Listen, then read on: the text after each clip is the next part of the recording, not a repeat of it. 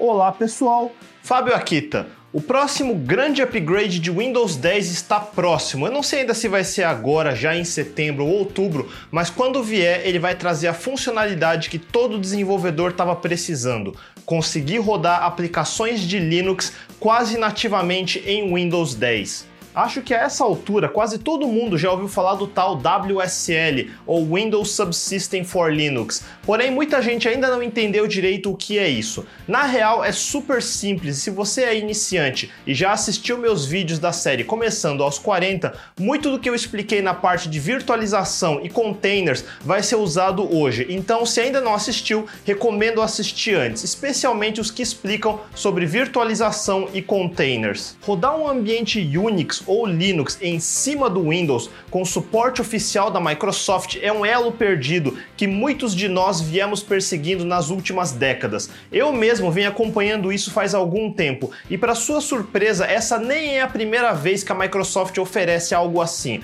Se você está interessado só na parte prática do WSL, pode pular direto para esse tempo aqui embaixo. Mas como sempre, eu vou fazer uma tangente pela história. Então vamos lá.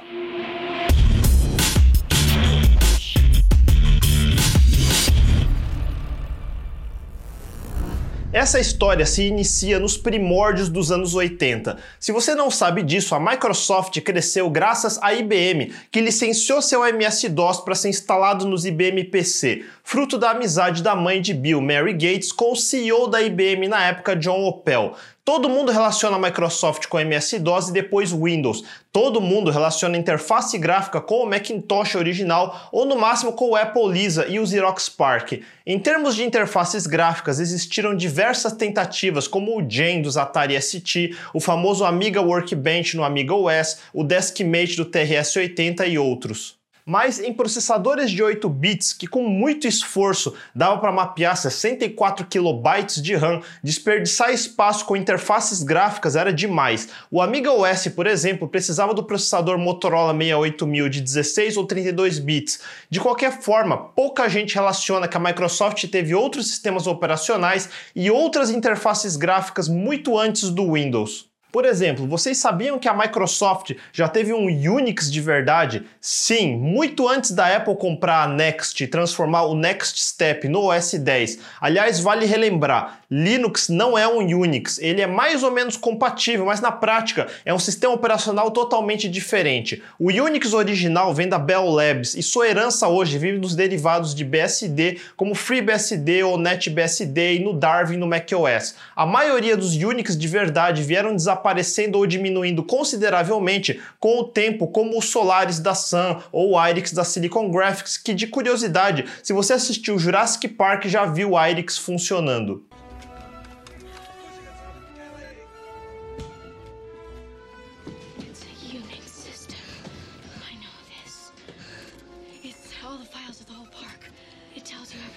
Em 1980, a Microsoft se uniu à SCO, ou Santa Cruz Operation, e eles desenvolveram o Xenix, que era outro Unix de verdade. E estamos falando mais de uma década antes do surgimento do Linux. Segundo a Microsoft, era um Unix muito próximo do Unix original versão 7, que rodava nos mini computadores PDP-11. E aliás, de curiosidade também, antigamente a gente chamava os mainframes de computadores, coisas como o PDP, são os mini computadores, e os Commodore, TRS 80 Sinclair, MSX, mesmo IBM PC, eram os microcomputadores, por isso falamos em micros. Enfim, uma das ideias era evoluir o MS-DOS 2 para se aproximar do Xenix em single user, que iria virar o XE-DOS, mas foi mais um vaporware que nunca saiu do papel. Aliás, foi daí que o termo vaporware nasceu, em 82 por causa do Xenix. A SCO seguiu sozinha com seu SCO Unix depois e a Microsoft desistiu da ideia e se uniu à IBM para o projeto OS2 em 87. Esse período foi especialmente conturbado porque estamos falando da transição dos processadores de 8 bits, como os antigos Z80 ou Intel 8086 e 8088, indo para 16 bits com 80286, que inclusive foi onde eu ganhei meu primeiro computador, um clone de IBM PC XT em 89.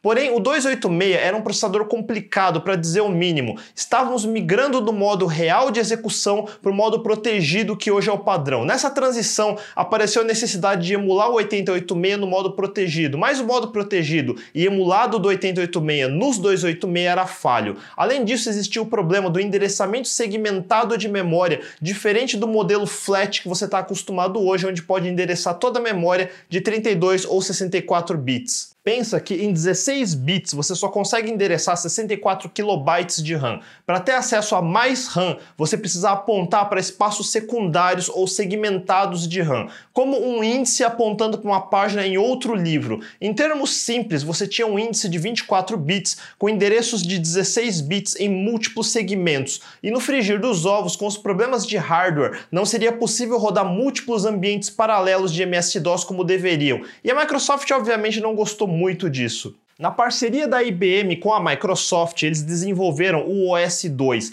A primeira versão era só modo texto e a primeira interface gráfica tinha a cara do Windows 2, que saiu mais ou menos na mesma época. Porém, a IBM insistiu no suporte ao 286 e esse foi um dos motivos da quebra da parceria, porque o MS-DOS e o Windows tinham problemas com o 286. A Microsoft queria ir direto para o 386 de 32 bits, que era muito melhor. Aliás, no caso do 286, imagine um processador que tinha máximo de 16 6 MB de RAM.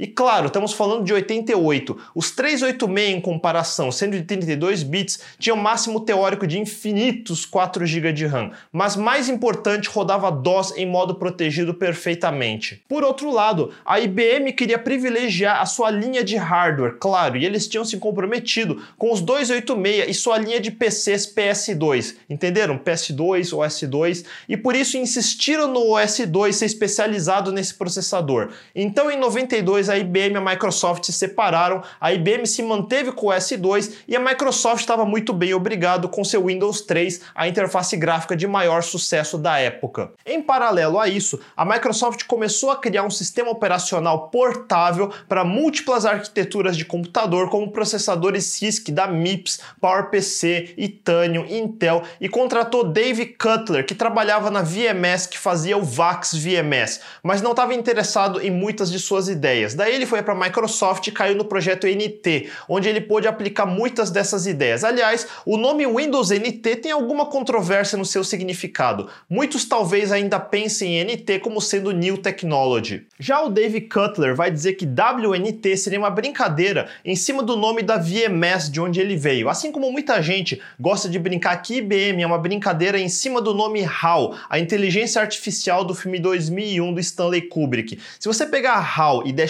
shift de uma letra para frente, o H vira I, o A vira B e o L vira M. Mesma coisa com o VMS. Se você der um shift, uma letra para frente, o V vira W, o M vira N, o S vira T e daí WNT, Windows NT. Tem outras teorias, mas eu pessoalmente gosto mais dessa. E hoje em dia, na real, não significa nada, só um nome mesmo. Com o objetivo de ser portável, o Windows NT implementa uma camada de abstração do hardware, chamado convenientemente de HAL também, ou Hardware Abstraction Vocês veem que nós de programação não somos exatamente muito criativos com nomenclatura das coisas. Além disso, o NT começou tentando implementar um microkernel, inspirado nas ideias da kernel Mac de Carnegie Mellon. Hoje em dia nós usamos kernels monolíticos ou kernels híbridos. A ideia de um microkernel é ser um kernel o mais minimalista, leve e estável possível rodando no modo de supervisão ou ring zero, que é o anel de maior privilégio. Eu expliquei isso em outro vídeo.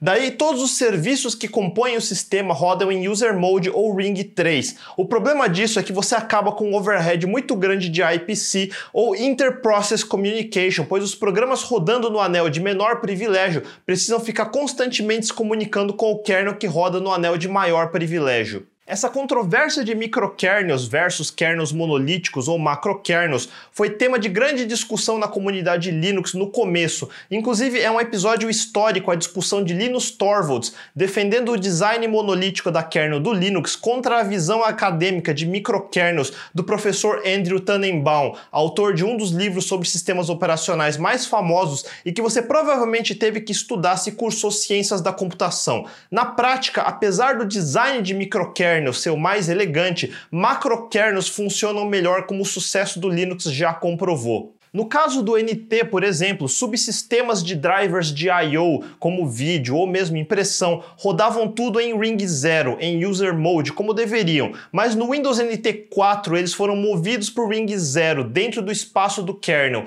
Eu costumo dizer que o Windows NT mais estável e robusto era o Windows NT 3.5, justamente porque ele tinha o menor kernel, mas para o hardware da época acho que não tinha muita alternativa. No Windows 2000 ou XP, se não me engano, eles moveram uma parte parte do IIS versão 6 para o Ring 0 na forma do driver HTTP.sys. Isso substituiu o WinSock que rodava em User Mode e eu acho que isso foi um erro. Imagine parte do seu servidor web embutido na kernel, incluindo coisas como cache e fila de requests.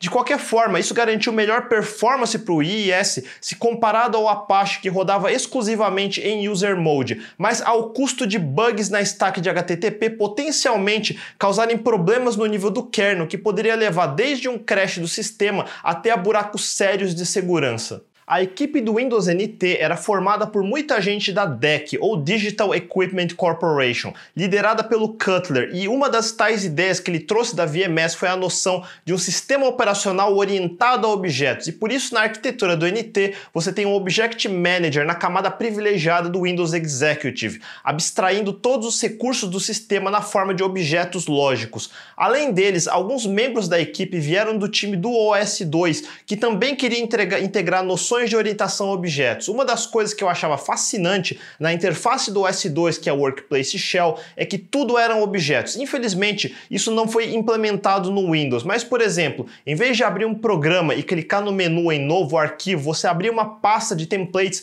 e arrastava o template para o desktop para criar um novo arquivo, como se fosse uma instância de uma classe. A ideia de orientação a objetos foi embutida em todos os sistemas operacionais dos anos 90 e por isso coisas como a API de um Next Step step era orientada a objeto e você tem abstrações e encapsulamento de comportamento, criando coisas como o Hardware Abstraction Layer do NT. Para todos os efeitos e propósitos do fim dos anos 80 para o início dos anos 90, eu diria que os sistemas operacionais desktop mais avançados eram o OS2, o Amiga OS, o Next Step e o Solaris. Eles inspiraram diversos outros, como o BeOS ou o Irix, mas os mais populares eram sem dúvida o MS-DOS, o Windows 3.1 e o System 7. O Windows NT apareceu pela primeira vez em 93 com o nome de Windows NT 3.1 para ser paralelo do nome do Windows 3.1 que era completamente diferente e ainda rodava em cima do DOS. De comum, eles tinham basicamente a mesma interface gráfica. Daí em 95 tudo mudou com o advento do Windows 95, trazendo a era de 32 bits para os desktops populares.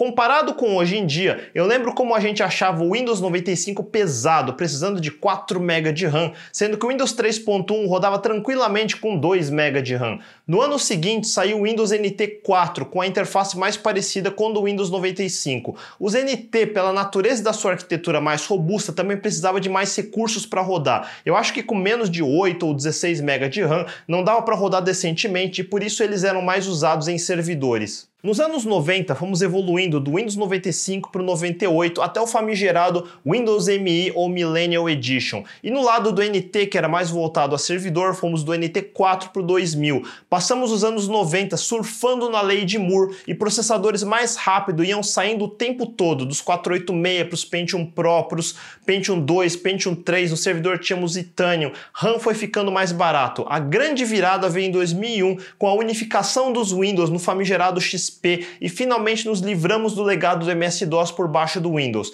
Desde então, sempre tivemos uma versão de NT para desktop e outro para servidor. Então, na era do XP, tivemos o Windows Server 2003 e 2013 R2. Com o Windows Vista sucedendo o XP, tivemos o Windows Server 2008, depois o Windows 7 e o Server 2008 R2, depois o Windows 8 e o Server 2012 e 2012 R2. E na geração do Windows 10, a partir de 2015, que teoricamente se vai ter só upgrade sem mudar o nome, tivemos o Server 2016 e Server 2019. O Windows 10 hoje está na oitava edição estável, build 1903 de maio de 2019. Essas edições costumam sair entre abril e maio e depois outubro, por isso eu acho que a próxima edição importante vai sair em outubro de 2019. Eu falei que o NT desde o começo veio com a mentalidade de ser portável. Ele não rodava só em Intel, mas aos poucos o suporte de hardware foi diminuindo à medida que essas arquiteturas foram caindo em desuso. Por exemplo, no Windows 2000 caiu o suporte a MIPS, Alpha e PowerPC. Mas além do lado hardware, o NT implementou a ideia de personalidades ou subsistemas.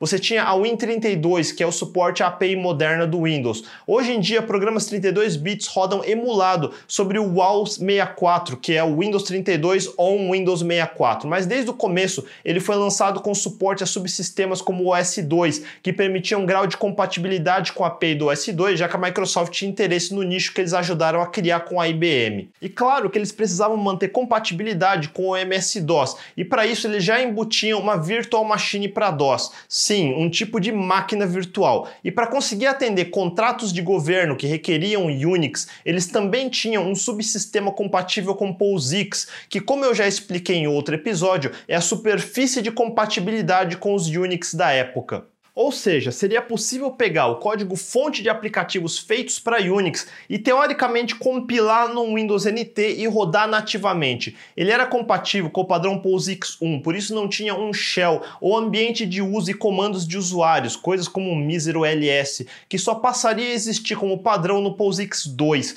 Por isso, para usuários normais de Linux como nós, esse ambiente é basicamente inútil. Só serve se você tinha código fonte em C compatível com POSIX 1 e precisava precisava de um compilador C compatível. Com a evolução rápida das distros Linux nos anos 90 e igualmente rápido desuso dos Unix, esse subsistema no Windows era meio inútil. Nesse vácuo, projetos open source como Cygwin apareceram. Cygwin se chama assim porque foi criado pela empresa Cygnus Solutions, que depois foi adquirida pela Red Hat. Era um ambiente em user mode, compatível com POSIX e com Linux em particular. E diferente do subsistema POSIX original da Microsoft, eles portaram boa parte do toolchain blockchain do GNU no pacote, trazendo shells como Bash e além das ferramentas para o compilador, também trouxe diversas outras coisas úteis, como Alk, SED, TAR, SSH, servidores como Apache, Postgres, linguagens como Perl, Python, Ruby, Prolog e muito mais era como uma distro baseada em Linux rodando sobre uma camada que tentava abstrair o NT por baixo na forma de DLLs. Muita gente ainda usa Cygwin até hoje e sempre foi a melhor ou mesmo a única forma de rodar muitas ferramentas de Linux de forma nativa no Windows. Mas Cygwin não se encaixa na categoria de distro de Linux porque ele tem uma semi-compatibilidade em nível de código fonte, mas os binários de Linux não rodam no Cygwin nativamente, precisa recompilar sempre. Com o passar dos anos, o subsistema POSIX original foi removido no Windows XP e Windows Server 2003, sendo substituído por outro subsistema que foi originalmente desenvolvido por uma empresa chamada Interix, adquirida pela Microsoft, e sua solução foi renomeada como Windows Services for Unix, ou SFU, e você podia instalar opcionalmente. O suporte ao SFU veio gradativamente diminuindo, tendo muitos de seus componentes removidos do instalador até o Windows 8 e Windows Server 2012, mas para todos os efeitos e propósitos, ele é muito similar ao Cygwin, só que o Cygwin é compatível com GNU Linux e o SFU é compatível com Unix. Novamente, se você tinha código fonte de Unix, podia compilar no SFU e rodar no Windows. Em 2004 surgiu a primeira forma de rodar Linux sobre o Windows de verdade, sem virtualização. Foi o Cooperative Linux ou CoLinux. Infelizmente, a última versão estável dele é de 2011, então não espere que ele funcione hoje em dia. Mas em vez de ser um subsistema ou uma máquina virtual, ele era uma kernel modificada que era carregado no Ring Zero do lado do kernel do NT. E ele compartilhava os recursos da máquina com o kernel NT, por isso cooperativo. Isso era possível através de um driver, e drivers rodam em Ring Zero junto com ferramentas como o Windows Service para dar acesso. Daí, em Userland, você podia rodar os binários originais de um distro como Ubuntu ou Arch. Dava para acessar o terminal via SSH ou mesmo a interface gráfica do X via um VNC. Para todos os efeitos, era quase como rodar um VirtualBox, mas sem o overhead de virtualização. Eu imagino que manter suporte de algo assim deve ser bem complicado, porque você meio que está lobotomizando o kernel do NT por um hack via um driver. Como podem ver, rodar Linux ou Unix sobre Windows é uma coisa que que muita gente já tentou fazer de diversas formas. Com hardware moderno, a opção mais estável é abrir um VirtualBox ou VMware e rodar virtualizado. Graças à evolução do suporte de virtualização dos processadores, na minha experiência não só é viável, mas serve muito bem como máquina principal de desenvolvimento. E quando eu digo hardware moderno, eu estou falando no mínimo de um Core i5 de 4 cores com no mínimo 8 GB de RAM preferencialmente 16. O problema de virtualização normal é que normalmente você precisa pré-reservar quantos cores e quanto de RAM vai ser dedicado para a máquina virtual. Vejam o problema. Com soluções como o subsistema POSIX, o Cygwin ou o SFU, tudo roda nativo, não é virtualização. Mas para funcionar, você precisa ter o código fonte de tudo, talvez modificar alguma coisa, compilar e gerar um binário nativo de Windows NT. Se conseguir fazer isso, o binário vai rodar como qualquer outro binário de Windows. Por outro lado, é muito difícil conseguir compatibilidade com tudo e muita coisa simplesmente não vai nem compilar sem modificações significativas pelo simples fato que as primitivas do kernel do NT são diferentes do kernel do Linux. Eu já expliquei em detalhes em outro vídeo como o Windows, o Mac e o Linux gerenciam coisas como estrutura de processos, scheduler de threads, memória, I/O de formas diferentes. Por exemplo, no SFU, não adianta eu compilar alguma coisa como o programa IP ou o antigo ifconfig. Eles vão tentar mexer em coisas como o barra etc barra network barra interfaces que o Windows NT não usa para expor suas interfaces de rede. Isso sem contar que coisas como fork funcionam diferente no Windows, como já expliquei no vídeo de gerenciamento de memória. Não adianta eu compilar um programa que gerencia processos via o diretório proc, porque o Windows não expõe os metadados dos processos lá. O sistema de autenticação e permissão. São completamente diferentes, então nenhum programa que gerencia usuários e permissões, como o User Edge ou CHONE, vai conseguir modificar nada no Windows. Essas diferenças tornam complicado rodar programas de Unix ou Linux lado a lado de programas Windows, porque existe uma dissociação semântica enorme. Por outro lado, rodar dentro de uma máquina virtual traz a vantagem de isolar completamente os comportamentos de Linux e Windows. De dentro da máquina virtual, tudo funciona perfeitamente como se fosse uma máquina de verdade isolada. Daí você controla coisas do host Windows via ferramentas de Windows e coisas de Linux separadamente com coisas de Linux e cada um vive feliz separado. Vamos ver o caso do macOS rapidamente. Como ele foi construído sobre uma fundação Unix, todo o sistema operacional obedece às leis do Unix. Todo programa de Mac é de fato um processo Unix e pode ser controlado com coisas que todo mundo de Linux conhece. Se eu usar o comando PS no terminal, vai listar processos como Chrome ou Final Cut. Se eu usar o comando kill no terminal, vai matar de fato os programas todos. Se eu usar comandos como IP, eu de fato gerencio as interfaces de rede da máquina e assim por diante. A API do Mac é construído sobre as APIs do Unix por baixo, então a integração é praticamente 100%. Um serviço de Unix é um serviço de Mac e assim coisas como servidor de SSH ou Postgres rodam lado a lado de serviços do Mac. Usuários de Mac são usuários do Unix, Permissões de arquivos feitos via o Finder ou feitos via terminal, com comandos como chown ou chmod, são a mesma coisa. Por isso existe coerência semântica entre os aplicativos gráficos e os de linha de comando. E a Apple trouxe muito do toolchain GNU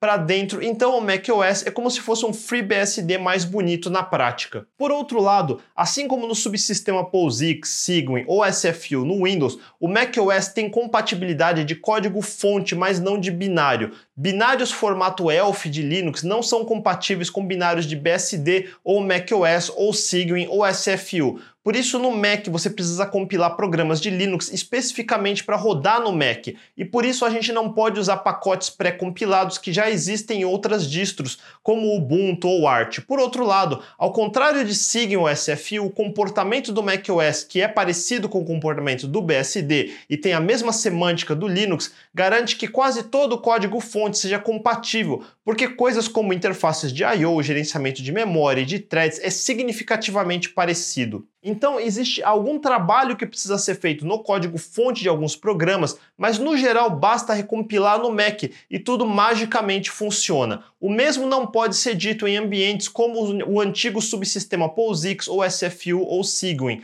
E mesmo quando compilam, eles não têm acesso ao resto do sistema Windows. Mas a grande reclamação do povo de Linux quanto a gerenciar os recursos de um Windows é que tudo precisa ser feito via ambiente gráfico. Por isso, gerenciar um servidor remoto sempre exigiu coisas como um Remote Desktop ou VNC para podermos ter a tela gráfica remotamente. É um puta pé no saco quando em servidores Linux podemos conectar via terminal com um cliente de SSH e gerenciar todos os recursos da máquina via linha de comando. Para resolver parte disso, a Microsoft criou o PowerShell. Em resumo, a história remete ao fim dos anos 90 de novo, quando a Microsoft iniciou o projeto .NET. Com o tempo, boa parte, se não toda a API do Windows foi mapeada em classes dos frameworks disponíveis no .NET, além de componentes com e WMI. Porém, o antigo programa de linha de comando do Windows, o Command, que herda as características do antigo MS-DOS, é um lixo. As linguagens de script que ele traz, como BAT ou Hex,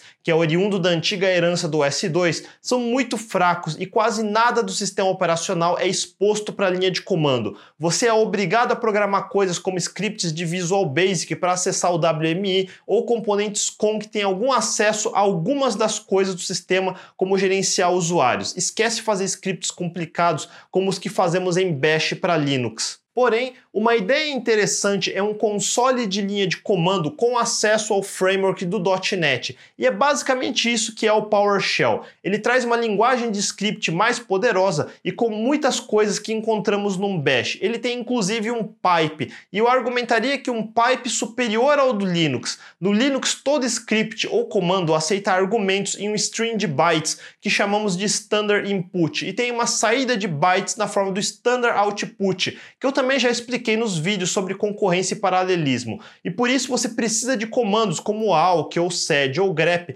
para tratar o texto que os scripts devolvem. No caso do PowerShell, os comandos devolvem estruturas de .NET, ou seja, dados estruturados. O episódio nem é de PowerShell, mas obviamente agora eu já empolguei um pouco. Então, eu também acho interessante que muita gente que usa Linux nunca viu PowerShell. Pense num script de bash para selecionar processos que estão usando mais que 100 MB de RAM. Como que você faria? Num bash, provavelmente algo parecido com esse script aqui. Ou seja, precisamos ir linha a linha da saída do comando ps e checar o tamanho em kilobytes até achar o que queremos. Em PowerShell, podemos fazer assim. E como o PowerShell suporta aliases e ele já vem com muitos aliases pré-programados, a mesma linha poderia ser escrita assim. Do ponto de vista de usabilidade para novatos, a sintaxe do PowerShell é muito mais fácil de ler, e para veteranos de Shell existem formas de simplificar para comandos mais familiares. E veja como estamos usando o pipe para passar os objetos do PS para o WhereObject, fazer um filtro na propriedade do objeto, e isso é universal para todos os comandos. Tecnicamente, eu diria que o PowerShell pode ser considerado superior em muitos aspectos a um Bash ou outros shells de Linux. Eu acho que não é 100% do Windows que pode ser controlado via PowerShell, mas uma parte considerável pode. Ele pode ser estendido via .NET, então seja via C Sharp ou F Sharp, você pode expor o que quiser para esse shell. E mesmo se você for de Linux, pode usar PowerShell, porque a Microsoft abriu não só o .NET na forma do .NET Core, como o open source, como também o PowerShell na forma do PowerShell Core. Aqui o problema é inverso. Eu ainda não sei quanto do PowerShell se integra aos recursos do Linux, mas ele pode ser uma opção interessante para fazer scripts de automação numa linguagem menos cheia de truques se comparado a um Bash, especialmente se estiver rodando coisas como SQL Server para Linux e outros programas .NET. Ele é particularmente bom para lidar com dados estruturados como JSON. Essa tangente para o PowerShell foi primeiro para introduzir vocês ao tema, mas segundo para dizer que apesar dele ser muito bem feito e eu pessoalmente achar elegante e um passo grande para a Microsoft, ele ainda não resolve o problema de quem quer usar o Bash de verdade e está acostumado com o ferramental GNU. Mesmo o PowerShell sendo bacana, a gente ainda quer usar ferramentas antiquadas mais funcionais como Alk, Sed, grep e tudo mais. A única saída nesses casos é instalar um Cygwin ou rodar num VirtualBox, já que o subsistema POSIX já morreu, o SFU já morreu e o Colinux não tem suporte desde 2011. Até aqui eu expliquei como era possível rodar alguma coisa de Unix ou Linux no Windows, Mas e o oposto? Ou seja, como rodar programas de Windows no Linux? Se você já brincou de Linux por algum tempo, já deve ter ouvido falar ou mesmo usado o projeto Wine, ou Wine is not an emulator, que é um acrônimo recursivo. Coisa de programador, como eu já disse, a gente é ruim de nomenclatura. O Wine é um projeto capaz de carregar um binário feito para Windows sem precisar recompilar e executar no Linux. Para isso, ele mapeia as chamadas de API para kernel do NT em chamadas para kernel do Linux e faz engenharia reversa de dezenas de DLLs que compõem o Windows e com isso ele consegue executar muitos aplicativos de Windows rodando com performance quase nativa em ambiente Linux. Claro, engenharia reversa significa que 100% de compatibilidade é extremamente difícil.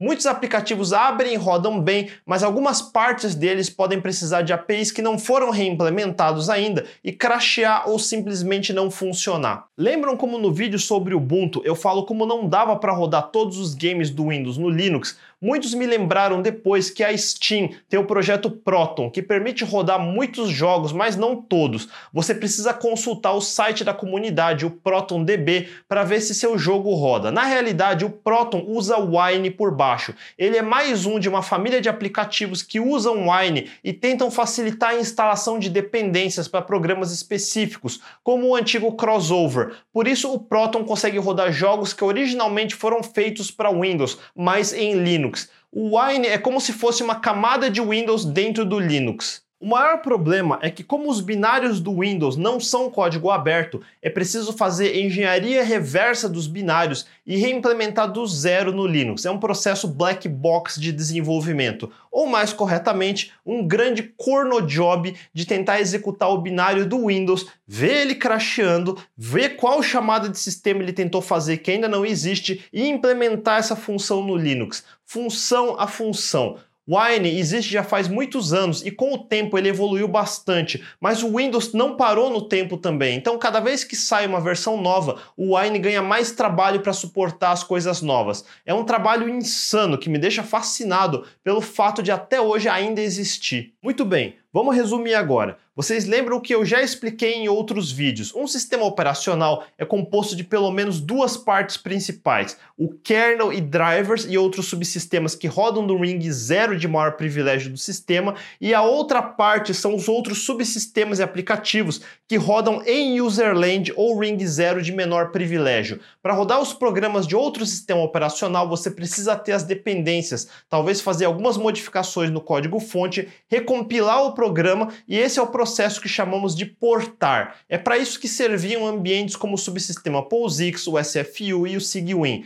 É como funciona no macOS hoje ou mesmo nos BSDs, compatibilidade de nível de código fonte. Quer rodar programas de Linux fora do Linux? Precisa recompilar em todos esses ambientes, Windows, macOS ou outros Unix. Para rodar um binário de outro sistema operacional sem recompilar, você precisa ter o kernel e dependências rodando lado a lado do seu sistema principal e um mecanismo para carregar os binários não modificados. O Colinux conseguiu executar a kernel do Linux cooperativamente, compartilhando os recursos da máquina do lado da kernel do NT. Ele conseguia montar um file system de Linux e executar os programas de Linux em userland sem precisar recompilar nada. Você podia rodar os binários de um Ubuntu ou Arch por cima desse ambiente. Fora isso, você tem a opção de virtualização, seja com VirtualBox, VMware ou Hyper-V. Daí você roda tudo em userland, mas com as instruções da VTX da Intel, que permite o kernel virtualizado conseguir acessar o hardware por baixo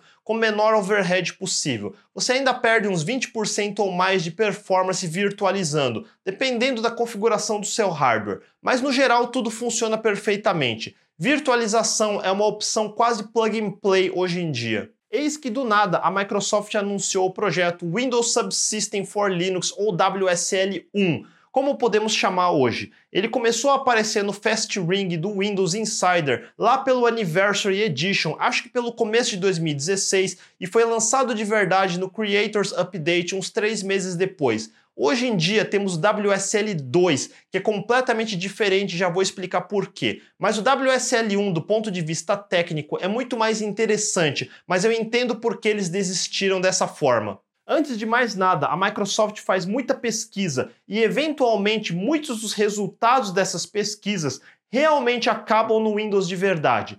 Um desses projetos foi o Drawbridge, que estava pesquisando formas de rodar processos isolados, como em containers, sem precisar de virtualização. Um dos resultados foi permitir o kernel de criar processos com o mínimo ou zero de interferências. Lembro nos episódios de gerenciamento de memória que eu expliquei que dentro do espaço de endereços virtuais do processo, o Windows mapeia suas DLLs de sistema e outras coisas para compartilhar seus recursos com os processos, e por isso um processo de 32 bits no Windows de 32 bits nunca tinha os 4 GB totais disponíveis para ele, o resultado desse projeto Drawbridge foi permitir o kernel NT de criar o que eles chamaram de Minimal Process e Pico Process, que são processos sem interferência do OS, com espaço de memória limpo. A diferença de um processo minimal e Pico é que no caso do Pico existe um driver associado a ele que permite a comunicação desse processo para fazer syscalls.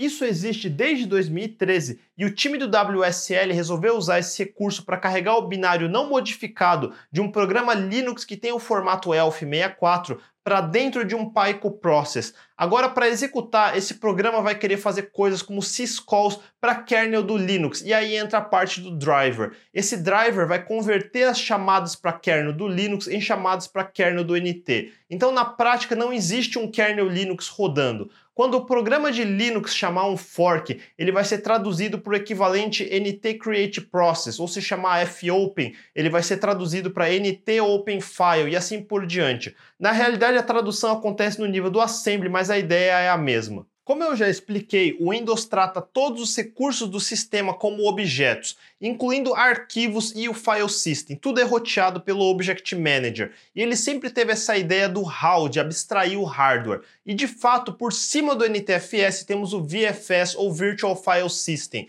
Se vocês já usaram Windows e Linux, sabem que existem diferenças em como o file system NTFS do Windows e o ext4 do Linux se comportam. Por exemplo, no Windows não tem como deletar um arquivo que está em uso por algum programa. No Linux podemos renomear ou deletar o arquivo mesmo que ele esteja em uso. São comportamentos diferentes e não defeitos na operação. Prova disso é que o WSL1 replica o comportamento de um ext4 por cima do NTFS, removendo algumas validações e checagens que no NTFS são ligadas por padrão. Inclusive o WSL consegue replicar o comportamento do ProcFS e SysFS para expor parte do sistema operacional como arquivos, como no diretório barra proc que lista processos de sistema, como expliquei no episódio de Ubuntu. Então, esse novo subsistema, que seria o herdeiro do antigo subsistema POSIX e do SFU, emula o comportamento da kernel do Linux sem de fato ter o kernel do Linux, e sem traduzir tudo para o kernel NT, com a vantagem de carregar binários não modificados. Como eu já expliquei antes, tirando a kernel, o que muda de uma distro para outra são os binários de userland. E como o WSL consegue carregar os programas de Linux diretamente nos processos Pico, sem precisar modificar ou recompilar esses binários, você pode literalmente pegar todos os binários de um Ubuntu ou Arch ou Fedora e rodar em cima desse subsistema. Uma grande vantagem dessa forma é que ao abrir um bash e usar comandos como ps ou kill, podemos não só manipular programas Linux, como programas Windows também. Muitos comandos que não sigam seriam inúteis, como programas para configurar interfaces de rede e muito mais, passam a funcionar minimamente. Programas que manipulam arquivos podem manipular alguns arquivos do lado Windows também. Foi a primeira vez que programas Linux não modificados puderam rodar lado a lado de programas Windows. E era bizarro porque eu podia abrir o Task Manager do lado do Windows e ver cada programa de Linux individualmente listado. A integração era muito bem feita, embora ainda incompleta. Eu rodei esse ambiente por algum tempo e apesar de não ser tudo que funcionava, era possível rodar tudo que eu precisava para desenvolver projetos de Ruby on Rails ou Node.js, incluindo bancos de dados como Postgres ou Redis e carregar servidores que corretamente faziam binds nas portas nativas do Windows e conseguir testar do Chrome do Windows. Seria esse o ambiente perfeito? Infelizmente, havia ainda vários problemas. O maior ofensor eu diria que era a virtualização do file system. Essa virtualização em cima do VFS funciona, mas o VFS é interligado com o Windows Defender e outros antivírus e anti-malware. Toda a operação de disco no Windows dá trigger para o Defender avaliar se não tem perigo ler o arquivo. Obviamente, isso causa um overhead gigantesco. Some a isso operações altamente custosas de I.O., como um npm install em um projeto de Node, e você pode ir tomar café enquanto espera ele terminar. Isso poderia ser resolvido se a equipe do WSL mudasse a estratégia de tentar manter o file system aberto em cima do NTFS e simplesmente montasse um disco virtual dentro de um arquivão, como no formato VHD que VirtualBox ou VMware usam. Máquinas virtuais costumam montar o file system do sistema guest na forma de arquivos esparsos, ou seja, digamos que você configure um HD de 1TB dentro do Linux virtualizado, mas seu HD de verdade só tem 500 GB. Claro que não cabe,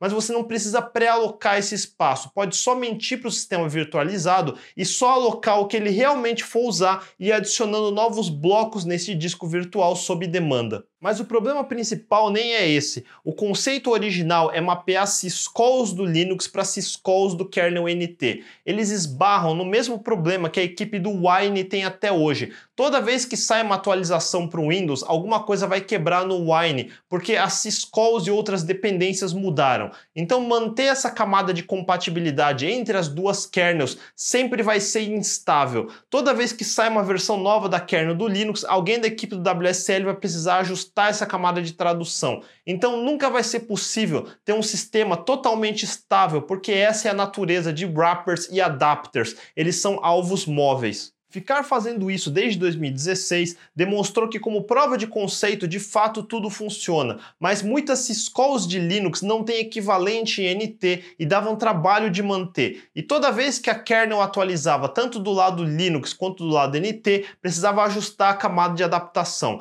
É uma bola de neve sem fim, por isso eles decidiram mudar a estratégia toda e recomeçar do zero. É uma pena, porque, como eu disse, eu gostava muito dessa estratégia, porque uma das vantagens era ter os recursos do Windows, como processos em execução, expostos numa camada Linux, onde era possível usar as ferramentas de Linux para mexer em partes do Windows. Se eles conseguissem abstrair coisas mais complicadas, como o registry, em alguma forma que pudesse ser gerenciada pelo Bash, já ia começar a ficar mais útil ainda. Mas aí já era pedir demais mesmo. Para isso existem coisas como o PowerShell. Se a intenção é gerenciar os recursos do Windows, pela linha de comando ainda é muito melhor, mais estável e mais completo usar o PowerShell. Em vez de tentar fazer de tudo, melhor fazer menos, mas fazer direito. Já que é muito difícil emular a kernel do Linux como um adaptador em cima da kernel do NT, e se simplesmente rodássemos o kernel do Linux de verdade? Seria a estratégia do Colinux, mas em vez de um hack, podemos usar o Hyper-V, que nessa altura evoluiu bastante e é muito bom.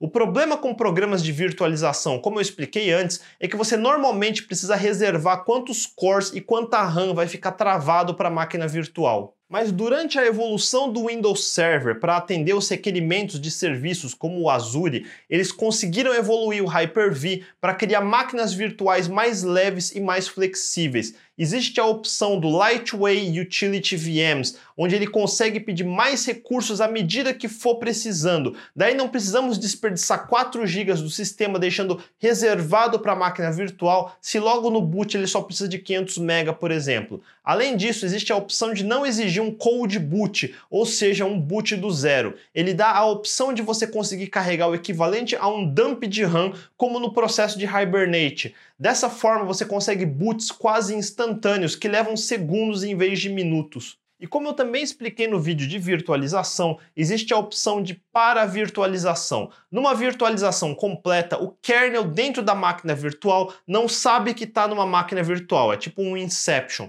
Numa para-virtualização, você modifica o kernel de dentro para ele saber que está no ambiente virtualizado e conseguir um comportamento melhor cooperando com o sistema operacional do lado de fora. Um último componente um pouco inusitado foi a inclusão de uma parte do antigo projeto Plan9, no caso o protocolo 9P, que era usado para file system em rede. Pense assim, como a partir do Windows eu poderia acessar o, o file system do Linux e vice-versa, se agora o Linux vai rodar de dentro de uma máquina virtual. Existem várias opções, como o próprio protocolo SMB e o serviço Samba, ou mesmo SFTP, que é FTP em cima de SSH. A própria Microsoft não se manifestou do porquê dessa escolha oficialmente, mas algumas teorias dizem que talvez seja porque o protocolo 9P é mais simples e mais fácil de implementar do que os disponíveis hoje. De curiosidade, o Plan 9 é outro projeto da antiga Bell Labs que inventou a linguagem C e o Unix. Na realidade, parte das mesmas equipes criaram o Plan 9, que era um sistema operacional distribuído em rede.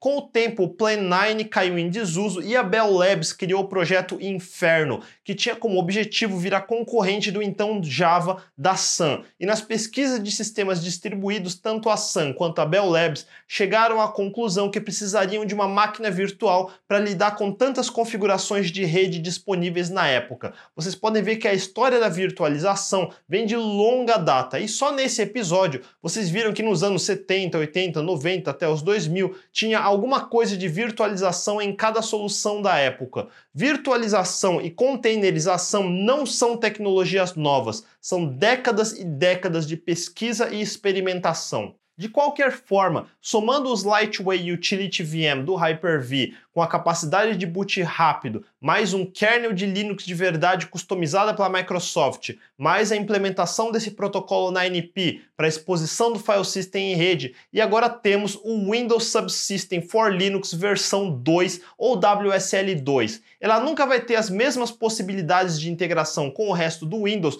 como o WSL1 tinha, mas por outro lado, ela oferece 100% de compatibilidade binária com Linux, coisa que o WSL1 nunca ia ter. E como agora o file system se tornou virtualizado, ele parou de ter os problemas de performance por causa do Windows Defender também. Por outro lado, o WSL2 não oferece ainda opções para configurar o file system virtual. Se não me engano, ele tem um limite máximo de 256 GB, que é suficiente para a maioria dos cenários, mas seria bom ter futuramente a opção de expandir esse drive. Do ponto de vista de performance, sem rodar nenhum benchmark nem nada, eu diria que é a mesma performance que eu já sentia rodando num VMware, porém reservando menos recursos da máquina no geral. Usando todos os dias, tudo vem funcionando exatamente igual, funcionaria num Linux em VirtualBox ou VMware é um Linux virtualizado. E como bônus, se de dentro do WSL2 você subir um servidor, digamos um servidor de Rails, que se liga na porta 3000, você pode abrir o Chrome no Windows e acessar localhost 3000 e vai abrir normalmente porque ele faz automaticamente o NAT interno de mapeamento de portas.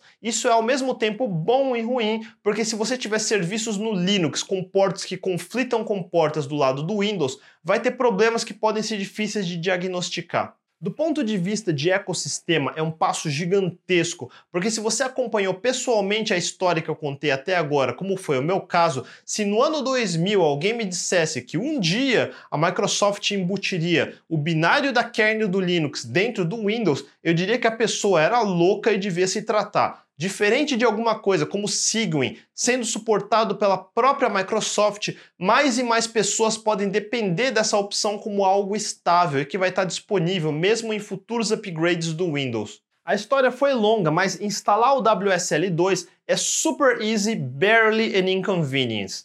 Quando sair a versão oficial no próximo upgrade do Windows 10, você pode pular o primeiro passo, mas se ainda for setembro de 2019, você vai precisar se cadastrar no programa Windows Insider. Assim, só funciona no Windows 10 Pro. O Windows 10 Home não tem suporte a Hyper-V, se não me engano. Uma vez cadastrado, você vai precisar habilitar o Fast Ring, que vai trazer os builds mais recentes do Windows, mas também tem o risco de vir com binários instáveis. Habilitar o Fast Ring é concordar que você está baixando versões alfa de muita coisa e instabilidades fazem parte do contrato. Eu venho usando o Fast Ring faz meses e tirando uma ou duas vezes que tive telas azuis, no geral geral, tudo tem funcionado sem problemas graves.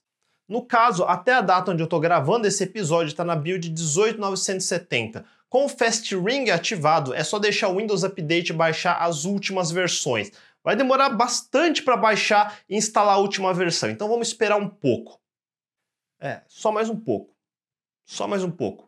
Assim, e uma das vezes que eu fui instalar, ele reclamou que eu tinha o VMware instalado. Eu precisei baixar a versão mais nova para ele parar de reclamar. Mas cuidado com isso. Com o Hyper-V ativado, não dá para usar VirtualBox nem VMware até eles aderirem às APIs de virtualização da Microsoft. Enfim, uma vez atualizado, daí é restartar. E agora você precisa abrir um PowerShell como administrador e digitar o seguinte comando.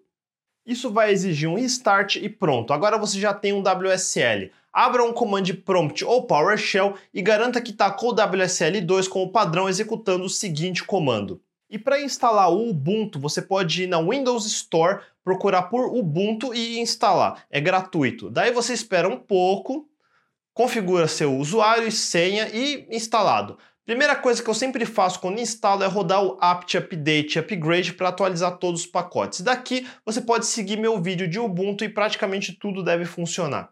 Eu digo praticamente porque o WSL é feito primariamente para aplicativos de linha de comando, como o próprio Bash, coisas como SSH, Git e tudo mais. Mas sempre existe a opção de instalar um cliente X no Windows e rotear o display do X no Linux para ser fora dele. Se você não sabia disso, o X é outro capítulo conturbado na história do Unix e Linux. Nós tivemos o X386, depois o Xorg e finalmente muitos estão migrando para o Wayland. Em termos simples, o X é feito para aplicativos gráficos. A intenção original é que um servidor Unix com servidor X poderia servir múltiplos terminais burros, incluindo terminais gráficos, que seriam clientes de X. Pense em um servidor web e navegador web. É basicamente a mesma coisa, só que em vez de trafegar um protocolo primitivo como o HTTP, ele usa um protocolo próprio do X para enviar comandos como desenhe um botão na tela. E quando o botão é clicado, essa ação trafega para o servidor X decidir o que fazer e devolver outro comando para redesenhar alguma coisa na tela. Isso até que funciona e o que o povo de desenvolvimento não gosta é da implementação. É um código difícil de dar manutenção. E as coisas ficaram mais difíceis depois que a Apple mostrou o que era possível fazer com o sistema de composite e aceleração via hardware, como o Quartz e a interface Aqua. Como você faz para os clientes X terem os mesmos recursos? Dificulta muito que o X era um monolito, que os drivers das principais GPUs, como a Nvidia, é proprietário e distribuído só como binário, e as versões open source têm qualidades variadas. E no final o que acaba acontecendo é que você raramente usa o X de forma distribuída e tanto o cliente quanto o servidor ficam na mesma máquina desktop de qualquer jeito. Por causa disso, o X tem dois modos de renderização acelerada: a direta, onde o próprio servidor X acessa a GPU, e o indireto, onde ele manda os comandos de OpenGL para o cliente rodar. No caso do WSL, ele não tem acesso direto a algumas coisas, incluindo o hardware de vídeo. Portanto, ele depende de um rasterizador via software. Você não tem como rodar o cliente de X dentro do WSL, porém você pode rodar o cliente de X de Windows e rotear os comandos de X do WSL via rede para fora, e vai funcionar perfeitamente bem. Existem duas opções gratuitas e open source que são o VCX Serve e o Xming, e uma versão paga que eu pessoalmente acho melhor, que é o X410 que eu costumo usar, mas na prática tanto faz. Se eu não estou enganado, todos devem suportar o modo de aceleração indireta. Basta configurar dentro do WSL uma variável de ambiente dizendo isso, o libgl always indirect, e adicionar num bash rc para sempre ter a variável quando se logar. Para rotear os comandos, o WSL precisa do endereço IP do host Windows. No WSL1 ficava tudo em localhost, porque para todos os efeitos e propósitos, o WSL1 rodava lado a lado do Windows e não virtualizado. No WSL2, como ele é uma máquina virtual, do lado de dentro ele tem também uma rede virtual e o Windows do lado de fora é mapeado para o um endereço local dentro. É um tipo de ponte de rede que traduz o roteamento de pacotes do lado de dentro para o lado de fora. Se fosse localhost, bastava fazer a variável display ser igual a dois pontos e zero. Porém, toda vez que a máquina reinicia, pode ser que esse endereço virtual mude. Precisamos configurar uma variável de ambiente que aponte para esse endereço e para isso podemos fazer o seguinte one-liner, adicionar no bash rc e agora configurar a variável display para usar o valor. Colocando essas variáveis de ambiente no arquivo bashrc, toda vez que o bash iniciar, ele vai ter essas variáveis. E agora podemos instalar alguns programas gráficos que eles vão aparecer do lado de fora, no Windows mesmo. Vamos instalar o Gvim, que eu gosto, o terminal Tilix, que é o mesmo que eu instalei no tutorial de Ubuntu, e o pacote Debuzz X11 que programas GNOME precisam. Agora precisamos instalar o tal cliente X, que como eu disse antes, tem opções gratuitas, mas eu pessoalmente gosto do X410, que eu já tinha comprado, então vamos instalar pela Windows Store. Quando terminar e ele carregar, não esquecer de habilitar para poder receber conexões da rede pública. Se for a primeira vez, o Windows Firewall vai apitar para liberar acesso. Libera e pronto. De volta ao Bash, como só editamos o script Bash RC, precisamos ou deslogar e logar de novo, ou só recarregar o Bash RC com o comando source. E agora podemos abrir o Gvim e olha só, abriu fora da máquina virtual como um programa normal de Windows. Mesma coisa o Tilix, e nele podemos configurar a aparência. Vamos escolher o tema Material, ou melhor, o Monokai Dark. E pronto, agora podemos configurar o tamanho das fontes. Mas para mudar o tema geral das bordas e tudo mais, não vamos poder usar o Gnome Twix. Como não estamos carregando todos os serviços que o Gnome precisa para rodar, se gastar algum tempo em tentativa e erro, uma hora o Gnome Twix talvez funcione. Mas por agora podemos simplesmente editar manualmente o arquivo de configurações em .config gtk3 settings.ini. Dentro dele habilitamos o modo Dark, depois declaramos o nome do tema que é o Flat Remix GTK Blue Darker e finalmente o nome do pacote de ícones que é o Flat Remix Blue Dark. Agora precisamos de fato baixar esses temas e ícones, e aqui é a mesma coisa que já fizemos no episódio de Ubuntu. Eu vou seguir exatamente o mesmo tutorial de antes, e como é a mesma coisa, vamos acelerar isso aqui. E pronto, agora podemos chamar o Tilix de novo e bum, tá tudo bem mais bonito, não acham? O Gvim também ficou um pouco melhor, mas ele ainda tá meio cru, porque eu não carreguei nenhum .files que configura ele como o Yagger que eu mostrei no episódio de Ubuntu. Até agora eu estava usando o programa Command, que vem com todo o Windows. A Microsoft veio modernizando o antigo Command para aceitar comandos de VT100, ANSI e tudo mais, e com isso ele é, hoje ele é capaz de renderizar corretamente. Vocês podem ver que as cores ANSI funcionam perfeitamente. Ele ainda tem cheiro de coisa velha, mas comparado a como era até as primeiras edições do Windows 10, foi uma evolução considerável. Mas terminais mais maduros, como o Tilix que acabamos de instalar, ou mesmo o terminal padrão de um macOS, ainda são melhores. Em vez de mexer demais no código velho do antigo Command, eles resolveram codificar um novo e com isso existe o programa simplesmente chamado de Terminal, que você pode instalar via o Windows Store. Ele ainda está em desenvolvimento e por isso se chama Preview, mas mesmo no estágio atual ele já é muito melhor que o Command, inclusive ele é acelerado via DirectX, então coisas como scrolls longos renderiza muito rápido. Vamos abrir e veja como ele é mais moderno com suporte a tabs. A configuração ainda é toda em texto, o que eu não acho ruim. Por exemplo, podemos mudar o tamanho das fontes de todos os perfis. Vale a pena brincar nesse arquivo um pouco para customizar como você quiser. Você pode usar esse novo terminal para o WSL2 ou até para rodar o antigo command se precisar de scripts de batch antigos ou também rodar PowerShell em outra aba. Ele é totalmente configurável e customizável, suporta abas e pode ser uma boa opção. Eu particularmente prefiro carregar o próprio Tilix e usar um terminal de verdade que suporta split de tela. Tem gente que prefere usar o Tmux para splits, mas para o meu workflow um simples split do próprio terminal é suficiente. Se quiser ver o Tmux em funcionamento, veja meu vídeo de Ubuntu onde eu mostro como instalar instalar e usar. Mas só instalar o Ubuntu é muito fácil. Agora é uma boa hora de mostrar algo diferente. Hoje a Microsoft suporta o Ubuntu, o Fedora e o OpenSUSE, além de uma distro paga feita especialmente para o WSL2, que é o Penguin, que se não me engano é uma derivação de Debian, mas eles têm receitas no GitHub de como você pode empacotar qualquer outra distro de Linux. Desde o WSL1 havia uma versão de Arch que você podia instalar e eu testei e vi que eles deram suporte para o WSL2 também, então por que não testar? Mas aviso que essa demo é meio experimental, ele não tem suporte da Microsoft e muitas coisas não funcionam perfeitamente ainda. Se você for experiente em Linux, talvez consiga achar os workarounds, mas se for iniciante, por agora é melhor ficar no Ubuntu mesmo. Vamos começar no Google pesquisando por ArchWSL. O primeiro link deve ser a página de GitHub do projeto. Lá tem todas as instruções que você precisa. Baixe o zip, descompacte em algum lugar, como no seu diretório de usuário do Windows, e dentro vai ter um executável de arte. Dê duplo clique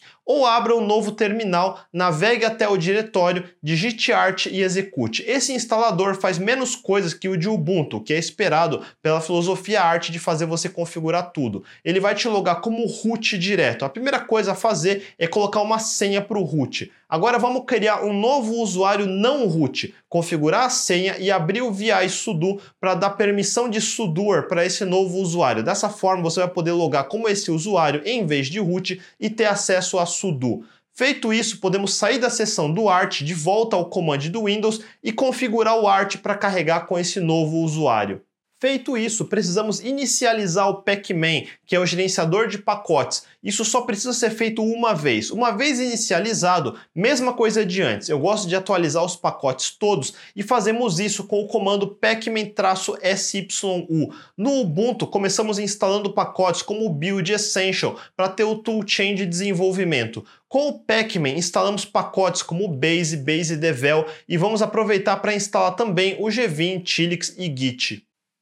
Seguindo os mesmos passos, vamos exportar as mesmas variáveis de ambiente para rodar o X. Pronto, podemos carregar o Tilix, porém aqui já vemos um problema dessa versão. Programas GNOME precisam do dbus para comunicação interprocessos, incluindo gerenciar configurações, mas veja as mensagens de aviso dizendo que não encontra o dbus launch. Um workaround para isso é chamar o dbus launch manualmente. De novo, eu não parei para investigar a fundo quais dependências estão faltando ou serviços que não estão carregando. Se você souber como corrigir isso, não deixe de mandar nos comentários abaixo. Aliás, uma coisa que notei é que tanto o Ubuntu como esse Art de WSL não bootam com o systemd ou qualquer outro init system, então nenhum serviço carrega e comandos como systemctl para iniciar ou para serviços não vão funcionar. Você precisa carregar serviços manualmente se precisar. De qualquer forma, só para mostrar como as coisas são muito parecidas, eu vou acelerar de novo pra, pela parte que eu baixo os temas Flat Remix, edito o arquivo settings.ini manualmente e pronto, Tilix carregado com o novo tema igualzinho antes. E com isso temos um Art instalado. Você pode seguir qualquer tutorial normal de como configurar seu Art como ambiente de desenvolvimento ou seguir as mesmas instruções que eu mostrei para o Ubuntu. Agora vamos voltar para o Ubuntu. Para demonstrar que tudo funciona, vamos seguir o meu tutorial e instalar o bom e velho ASDF, como já mostrei antes. Não esqueça de colocar os scripts de ASDF no Bash RC ou equivalente do seu shell para iniciar sempre que se logar. Feito isso, podemos instalar o plugin de Ruby. Agora podemos listar as versões de Ruby disponíveis. Vamos escolher a mais recente, a 2.6.4 e instalar. Ups! Faltou instalar mais dependências de desenvolvimento do sistema. Então vamos começar pelo pacote Build Essential. Ainda temos mais dependências, então vamos instalar. Ups, ele não acha o libgdbm3, então vamos tentar libgdbm. Ups, ele não acha libgdbm também. Ok, deixa ele para lá. Não vamos precisar disso agora mesmo. Pronto, pacotes instalados, então vamos instalar o Ruby 264. Demora um pouco, mas uma hora ele termina. Não esquecer de configurar essa versão para ser a padrão do sistema. Ruby instalado, vamos instalar a gen do bundler. E finalmente vamos instalar as gens do Ruby on Rails. Como o Rails hoje usa muito JavaScript também, inclusive ele integra com o Yarn e com o Webpack, melhor instalar o plugin de Node.js do ASDF. Pronto, mesma coisa, vamos listar as versões disponíveis e escolher a mais recente, a 1291. Ups, faltou configurar as chaves de PG dos repositórios. Então vamos na página de GitHub do plugin. Basta copiar essa linha e executar para instalar as chaves. Pronto, chaves configuradas, agora podemos tentar instalar a última versão de novo. Quando terminar, não esquecer de configurar essa versão como a global do sistema. Esse passo nem precisa na real, mas eu tenho costume forçar a atualização do NPM para garantir que eu estou com a versão mais nova. Vamos aproveitar e instalar o Yarn também. Agora vamos brincar um pouco e criar um novo projeto Rails do zero com o seu gerador. Ups, falhou porque faltou instalar o SQLite 3. Isso é opcional, mas como eu não indiquei nada no gerador, ele por padrão espera ter o SQLite 3, então vamos instalar. Como parou o gerador no meio, então vamos entrar no diretório do projeto e rodar manualmente o comando bundle install para terminar de instalar as dependências. Agora vamos carregar o Rails Server para testar a página de bem-vindo. E ups, como o gerador tinha parado aquela hora, ele não inicializou o Webpack. Então vamos fazer isso manualmente com a task Webpacker dois pontos install. Pronto, agora sim vamos carregar o Rails Server. E com o meu navegador Opera de Windows, podemos carregar o localhost porta 3000 e veja que funcionou. O WSL mapeou corretamente a porta 3000 de dentro da máquina virtual para estar tá acessível do lado de fora no Windows. Como a última parte desse demo, vamos continuar o projeto gerando um controller de Rails para testar mais um pouco, mas e agora, como vamos editar esses novos arquivos? A partir daqui eu abriria meu Gvim devidamente configurado, mas eu sei que muita gente migrou para Visual Studio Code hoje, que eu também concordo que é um editor de texto e uma ideia excepcional altamente recomendado. Então vamos na página dele e baixar o instalador. E sim, vamos baixar o instalador de Windows e instalar no lado de fora no Windows.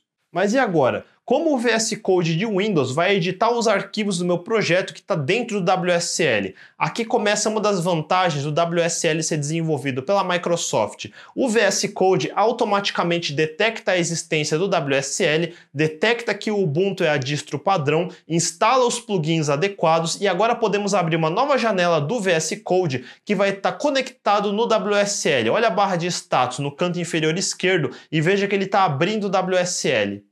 Com isso, quando mandarmos abrir uma pasta, ele vai explorar o file system de dentro do WSL automaticamente apontando a partir do diretório do meu usuário e de lá podemos abrir o projeto Rails que acabamos de criar. Então vamos procurar nosso arquivo de index.html.rb e editar alguma coisa.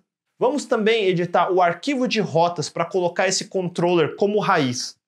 Agora vamos reiniciar o servidor e recarregar a página no navegador e boom! Olha só, funciona de boas. Apesar do WSL2 ainda não ser tão completo quanto rodar uma máquina virtual de verdade, ele é leve e simples o suficiente para ser um runtime que roda em background e você pode usar o terminal no Windows e o VS Code no Windows mesmo e desenvolver quase como se estivesse num Linux de verdade. Para muitos casos de uso, isso pode ser exatamente o que as pessoas precisam. A última questão que todo mundo tem é: mas e o Docker? Funciona? Vamos no Google de novo procurar um tutorial de Docker para Ubuntu. Os da DigitalOcean costumam ser bons, então vamos nele. Vamos seguir passo a passo como ele manda. Primeiro, instalar a chave GPG dos repositórios oficiais do Docker. Adicionar os repositórios como fontes para o apt. Rodar o apt update para atualizar. Garantir que vamos instalar os repositórios do Docker finalmente instalar o Docker propriamente dito e iniciar o serviço com o systemctl e, ups, como eu disse antes, o WSL não buta com o systemd, então não existe suporte ao init system e o comando systemctl não vai funcionar mas podemos executar os daemons do Docker manualmente e pronto. É meio chato ter que fazer isso toda vez que o WSL reiniciar, mas é melhor do que nada. Continuando o tutorial, vamos adicionar o grupo Docker ao nosso usuário. Agora a gente ou desloga, fechando o terminal, ou só fazemos SU para abrir uma nova sessão direto. Pronto checando se está tudo ok e agora podemos rodar o famoso Hello World e ver que tudo funciona. E para garantir, vamos um passo além e instalar o Postgres no Docker. E mesma coisa, primeiro vamos no Google procurar um tutorial qualquer. Primeiro, puxamos a imagem do Docker. Agora criamos diretórios para guardar os bancos de dados. Finalmente, podemos subir o Postgres dentro do Docker com esse comandão aqui que vai configurar coisas como mapeamento de portas. Para demonstrar que é o Docker nativo de verdade rodando, se rodarmos o comando psaux, podemos ver todos os processos rodando dentro da máquina virtual e temos o Postgres aparecendo como deveria. Se você assistiu meus episódios sobre virtualização e containers, já entendeu que Docker não é virtualização. Na prática, tudo que você roda via Docker roda normalmente como um processo no seu sistema, mas o Docker usa recursos da kernel do Linux, como cgroups, para fazer o sistema operacional mentir para o processo, fazendo esse processo acreditar que está rodando sozinho na máquina. Como eu já tinha mostrado no episódio de Ubuntu, podemos navegar por diretório barra proc no subdiretório que é o PID do processo e, ups, PID errado. Vamos listar de novo e pegar o PID certo e navegar de novo. Pronto, agora podemos listar o conteúdo do meta-arquivo cgroups e ver como ele está sendo mascarado pelo Docker. Para todos os efeitos e propósitos, o processo do Postgres acredita que está rodando sozinho na máquina e para a gente do lado de fora é só mais um processo rodando como se tivesse sido instalado fora do Docker. Por isso, containers de Docker são ordens de grandeza mais leves e performáticos do que uma máquina virtual, porque na prática não existe um hypervisor envolvido. É só uma casquinha muito leve do próprio kernel. O kernel precisa ter esse suporte e por isso não funcionava no WSL1, porque é difícil recriar isso só com um wrapper em cima do kernel do NT. E eles nem chegaram a tentar, eu acho. Então, o Docker de Windows para rodar containers de Linux precisava de fato executar um Linux no Hyper-V para criar os containers dentro. Aqui é a mesma coisa, já que o WSL2 é uma máquina virtual rodando uma kernel de Linux de verdade, entenderam? Agora podemos conectar nesse Postgres dentro do container através da porta que o Docker mapeou para fora. Vamos seguir o tutorial e, ups, ainda não temos o cliente de Postgres instalado, então vamos seguir o que ele manda instalar. Ups, ainda falta mais um pacote. Vamos seguir a instrução e instalar e agora sim, cliente instalado. Vamos rodar o comando de novo. Pronto, estamos conectados no Postgres rodando dentro do container do Docker. Podemos rodar Docker PS para ver quais containers estão sendo executados e podemos pegar o PID do container e com ele rodar comandos como o docker stop para parar o container e assim derrubar esse Postgres. Eu até acho que nesse ambiente de WSL2, onde ele não sobe o systemd no boot e por isso não sobe daemons automaticamente, Docker é uma boa opção para gerenciar seus serviços. E é isso. O WSL2 é basicamente um Hyper-V customizado para rodar uma kernel de Linux modificado pela Microsoft. E como a licença GPL obriga qualquer empresa a abrir o código-fonte se for modificado, a Microsoft mantém o fork com as modificações no GitHub. E eu vou deixar o link nas descrições abaixo também eles vão sempre manter a versão estável mais nova e não devem ficar dando suporte para kernels antigas. Então você sempre vai ter a opção de rodar as distros mais novas. Se precisar rodar Linux velhos, você mesmo vai ter que instalar e configurar tudo manualmente numa máquina virtual Hyper-V do jeito antigo. O WSL2 é um facilitador para o Hyper-V com um Linux melhor integrado. Na prática, o WSL1 era algo parecido com o Wine, só que ao inverso. O WSL2 é mais parecido em conceito com o Colinux, mas na prática é um Linux rodando dentro de uma máquina virtual. Então, se você já estava usando Linux em VirtualBox ou VMware, na prática não tem grandes vantagens, especialmente porque o WSL não expõe tantas opções de configuração como um VMware. Por outro lado, a grande vantagem é o suporte oficial da Microsoft, ou seja, pela primeira vez é um padrão oficial. Veja a integração do Visual Studio Code com o WSL, por exemplo. Uma vez que o WSL é um componente oficial no Windows, outras soluções podem começar a se integrar e criar um ecossistema. Eu gostava bastante do conceito do WSL1, que seria o único caminho para ter uma camada Linux integrada de verdade na fundação do Windows, o mais próximo que já se chegou do que se tem em um macOS sem precisar reescrever todo o sistema operacional. Mas eu entendo que era bem pouco prático dar suporte. Então o WSL2 é um bom meio do caminho. Muita gente precisa estar no Windows, seja para usar programas corporativos que só existem em Windows, ou rodar pacotes como os da Adobe que não existem para Linux, ou mesmo fazer desenvolvimento em .NET para Windows. Agora existe uma opção oficial para rodar ferramental Linux lado a lado, com uma boa integração. Ele é mais limitado, ainda existem alguns bugs, mas com o tempo isso deve melhorar. Na prática, se você já usa VirtualBox ou VMware para desenvolver em ambiente Linux, não existe de fato muita vantagem em usar o WSL. Mas se você quer integrar desenvolvimento de projetos em Node ou Python dentro do Linux junto com outros projetos no Windows, usando o mesmo Visual Studio Code, por exemplo, é uma ótima opção. Aliás, apesar de existir um certo suporte nativo a rodar coisas como Node, PHP e Python no próprio Windows, eu altamente não recomendo. O certo é rodar dentro do Linux e ter acesso a tudo que esses ecossistemas oferecem.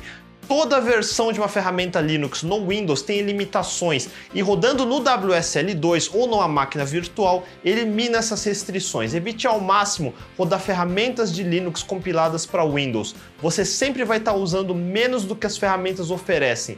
Nesses casos, o WSL2 é interessante para desmotivar a existência dessas alternativas e simplesmente rodar o original num Linux de verdade, agora suportado pela própria Microsoft. O único cenário onde eu ainda recomendaria Linux instalado nativo é se você está brincando de machine learning, por exemplo, com ferramentas que precisam de acesso direto à GPU. Isso nem o WSL nem muitas máquinas virtuais vai conseguir te dar. Você precisa de acesso direto ao hardware. O WSL2 hoje não tem como expor a GPU para dentro da máquina virtual. Esse é um dos casos que é melhor uma configuração de dual boot se você também precisa de Windows e se manter num Linux instalado nativamente na sua máquina. No caso de desenvolvimento web normal, onde você quer ter um Postgres, Redis, Nginx, Node.js, Rails, Elixir, o WSL é, é uma opção excelente e com a integração do Visual Studio eu acho que se torna um pacote bastante atraente. Eu estou usando os dois. Numa máquina eu tenho um WSL2